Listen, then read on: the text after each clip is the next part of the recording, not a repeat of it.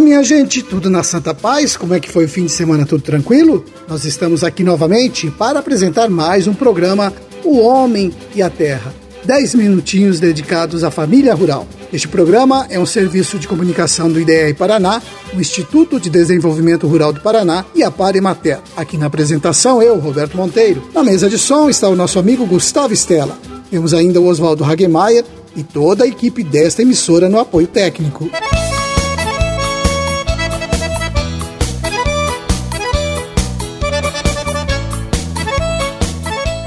Hoje é segunda-feira, dia 4 de janeiro de 2021, lua minguante, dia de Santa Isabel Ana Seton e de Santa Ângela de Folinho. Hoje também é o Dia Mundial do Braille, aquele sistema de escrita e leitura que é composto por pontos em alto relevo. A pessoa deficiente visual vai passando os dedos na superfície e vai identificando as letras. Graças ao braille, pessoas com deficiência visual podem ler e se informar.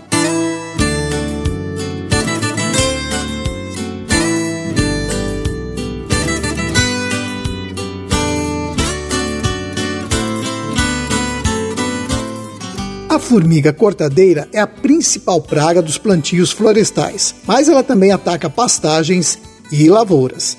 E por isso mesmo é preciso conhecer cada tipo de formiga para que o controle da praga tenha sucesso. A Embrapa criou até um aplicativo para o produtor fazer o manejo integrado de pragas, o MIP, para formigas cortadeiras. O aplicativo vai ser lançado em breve e vai permitir a combinação de diversos fatores ao manejo de formigas cortadeiras, gerando até recomendações de controle diferentes para cada situação de plantio.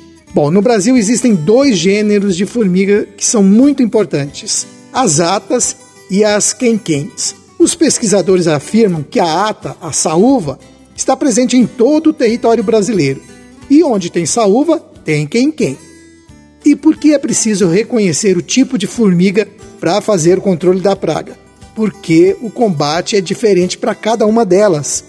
Por exemplo, 5 gramas de isca são o suficiente para um ninho de quem-quem, independentemente do tamanho do ninho. Enquanto que no caso da saúva, se você não distribuir uma quantidade de isca boa por todas as trilhas, o controle não vai ser eficiente. E eu estou falando isso para que você fique de olho na sua propriedade. Se aparecer formiga, faça o controle o quanto antes, procure conversar com um técnico para ele ajudar a identificar o tipo de formiga e a forma mais fácil de fazer o controle.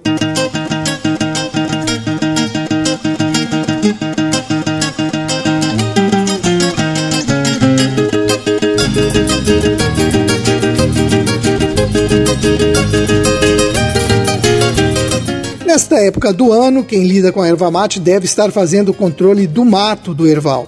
Eu conversei com o Jonas Bianchim, do IDR Paraná de União da Vitória, e ele me disse que o jeito mais comum de eliminar o mato é mesmo fazer uma boa roçada.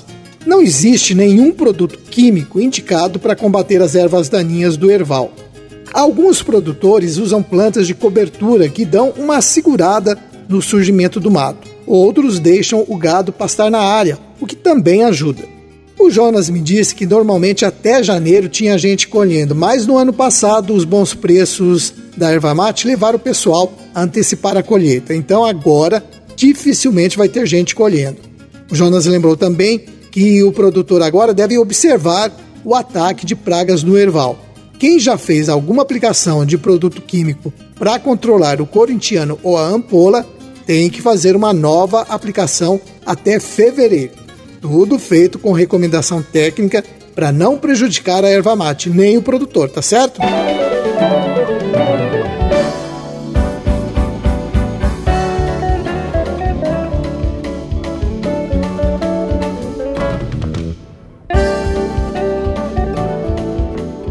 O javali é um animal exótico que se espalhou pelo Brasil e tem feito muitos estragos nas lavouras. E não só isso, o bicho também ameaça animais silvestres. De acordo com o Ministério da Agricultura, há registro da presença de javalis em 88 municípios do Paraná. Um dos maiores problemas para controlar o javali é que o animal cruzou com porcos domésticos. Com isso, o javali passou a se multiplicar mais rapidamente, herdou do porco doméstico a capacidade de ter crias numerosas. Bom, mas o produtor não pode sair matando javali a torto e direito, não. Por lei, existe um plano de manejo da espécie.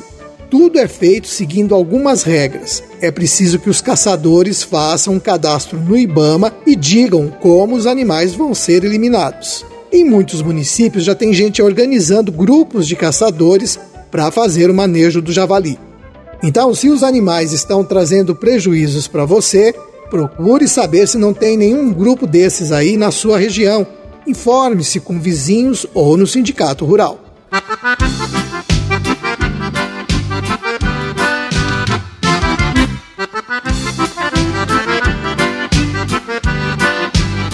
Muitos produtores já estão conscientes sobre a importância do uso de equipamentos de proteção individual, conhecidos como EPIs, na hora de lidar com agrotóxicos. Os mais antigos é que ainda acham que é exagero, mas não é não, viu?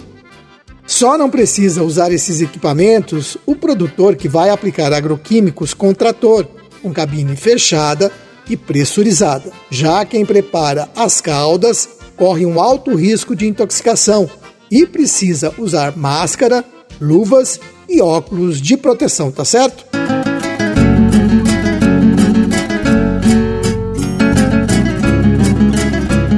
Começo de ano, estamos ainda refletindo sobre o ano que passou e hoje quem participa do nosso programa é o Nelson Harger, diretor de extensão rural do IDR Paraná.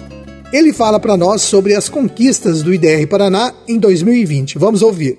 2020 um ano atípico em função da pandemia, mas mesmo assim o IDR ultrapassou 100 mil agricultores atendidos, sendo que 31 mil desses foram através de atendimentos virtuais. Foi um ano importante, primeiro ano de DR, um ano de bastante avanços. Podemos citar alguns novos programas dentro dos 17 programas do IDR. Nós consolidamos esse ano um programa voltado à revitalização da, da vitivinicultura do estado do Paraná, um programa específico voltado a energias renováveis e o programa de irrigação, que são conquistas de novos programas no IDR. Junto a programas tradicionalmente trabalhados pela extensão. Vale a pena registrar as ações que o DR desenvolveu em organização rural, em que a gente assistiu esse ano 68 organizações. É a chamada segunda onda do cooperativismo do estado do Paraná, no sentido de apoiar o crescimento dessas novas cooperativas e nós tivemos uma atuação muito forte na questão de rodadas de negócio, de assembleias virtuais, de capacitação, de cursos de liderança. É, uma conquista esse ano foi a questão da operacionalização do programa de agroindústria com a consolidação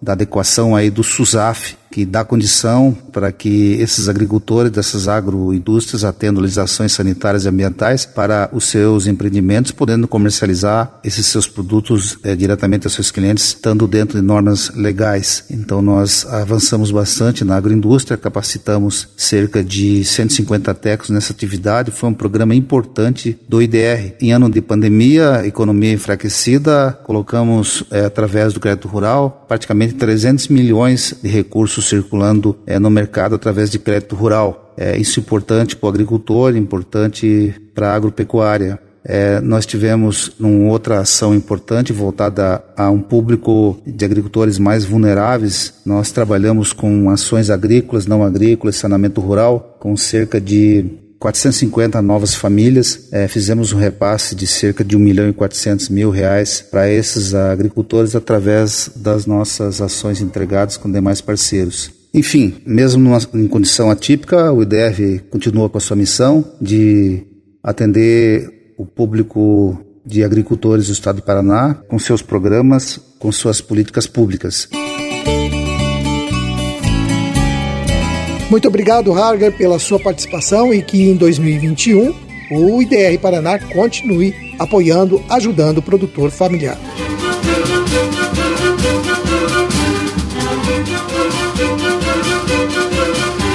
Bem, minha gente, nossos 10 minutinhos já estão se acabando. Eu só tenho tempo de deixar um forte abraço a todos vocês e a promessa de que amanhã estaremos aqui de volta com mais uma apresentação do seu programa O Homem e a Terra. Até lá, tchau!